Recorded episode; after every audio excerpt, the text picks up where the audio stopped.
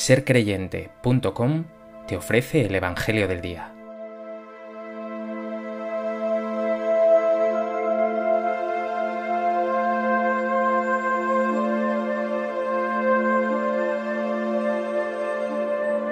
Del Evangelio de Juan. Surgió un hombre enviado por Dios que se llamaba Juan. Este venía como testigo para dar testimonio de la luz, para que todos creyeran por medio de él. No era él la luz, sino que daba testimonio de la luz. Y este es el testimonio de Juan, cuando los judíos enviaron desde Jerusalén sacerdotes y levitas a que le preguntaran, ¿Tú quién eres? Él confesó y no negó. Confesó, yo no soy el Mesías. Le preguntaron, ¿entonces qué? ¿Eres tú Elías? Él dijo, no lo soy. ¿Eres tú el profeta? Respondió, no. Y le dijeron, ¿quién eres para que podamos dar una respuesta a los que nos han enviado? ¿Qué dices de ti mismo? Él contestó, Yo soy la luz que grita en el desierto, allanad el camino del Señor, como dijo el profeta Isaías. Entre los enviados había fariseos y le preguntaron, Entonces, ¿por qué bautizas si tú no eres el Mesías, ni Elías, ni el profeta? Juan les respondió, Yo bautizo con agua. En medio de vosotros hay uno que no conocéis, el que viene detrás de mí, y al que no soy digno de desatar la correa de la sandalia. Esto pasaba en Betania, en la otra orilla del Jordán, donde Juan estaba bautizando.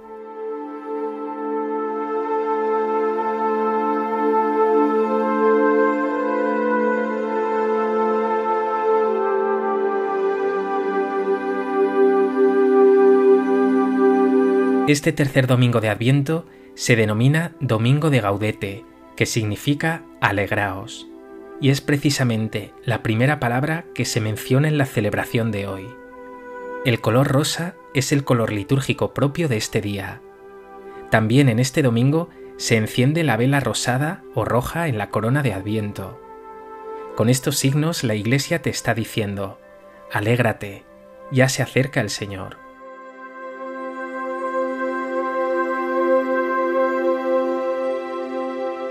A propósito de este texto del Evangelio de Juan, me gustaría compartir contigo tres reflexiones. En primer lugar, quiero fijarme en estas primeras palabras del texto de hoy. Surgió un hombre enviado por Dios. Juan Bautista no se mueve por sus intereses, no trabaja para un proyecto propio. Todo su ser es vocación, llamada, envío. Dios le ha enviado. Y como nos dice el Evangelio, ha sido enviado como testigo, como testigo de la luz. Y todo sin ponerse en el centro. Él tiene claro que no es la luz, que él solo puede dar testimonio del que viene detrás de él. Ese sí, Jesús, el Hijo de Dios, el Mesías, él sí es la luz del mundo. Tú tienes también una vocación, una llamada. Dios te ha llamado a la vida, te ha regalado el don de la fe, del bautismo, has recibido el Espíritu Santo, por tanto, tú también, como Juan, eres enviado a ser profeta, testigo de la luz que es Jesús. Pregúntate, ¿te sientes enviado por Dios? ¿Sientes esa fuerza del Espíritu que te mueve a ser testigo suyo?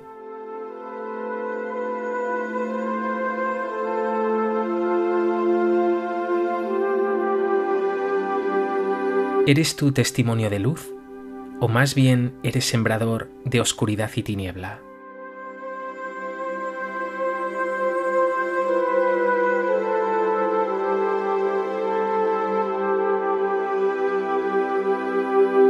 En segundo lugar, vemos cómo sacerdotes y levitas preguntan a Juan Bautista si él es el Mesías o Elías o el profeta. Juan podría haberse dejado seducir, hacerse pasar por alguien importante, relevante, disfrutar de protagonismo y relevancia. Pero no, él es radical, fiel, auténtico, no quiere suplantar a Jesús. De hecho, toda su vida y su misión es dar testimonio de la verdad, dar testimonio de Jesús.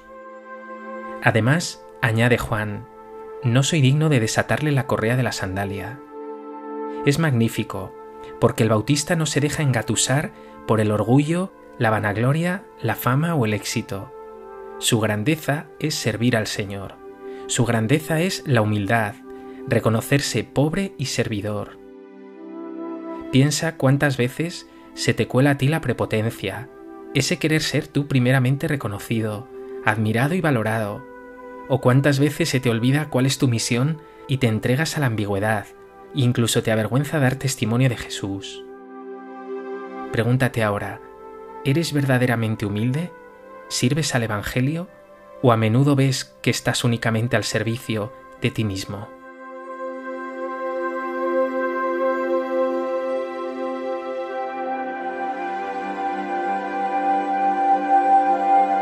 ¿Te atreves, como Juan Bautista, a ser testigo del Señor y de su buena noticia?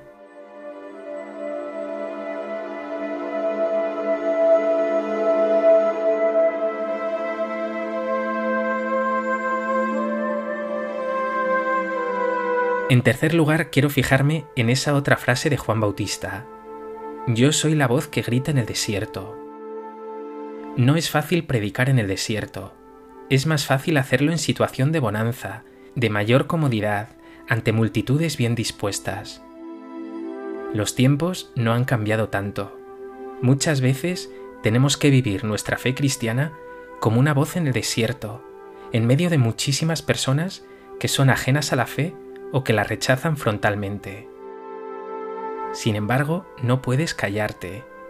Como Juan, tu voz tiene que ser oída. No puedes dejar de gritar, somos hijos de Dios, Dios nos ama, hemos sido salvados, tenemos una vocación eterna. Mírate, ¿eres voz de Dios? ¿Grito en el desierto? ¿O por el contrario has decidido callarte por todas las dificultades que trae ser testigo del Señor.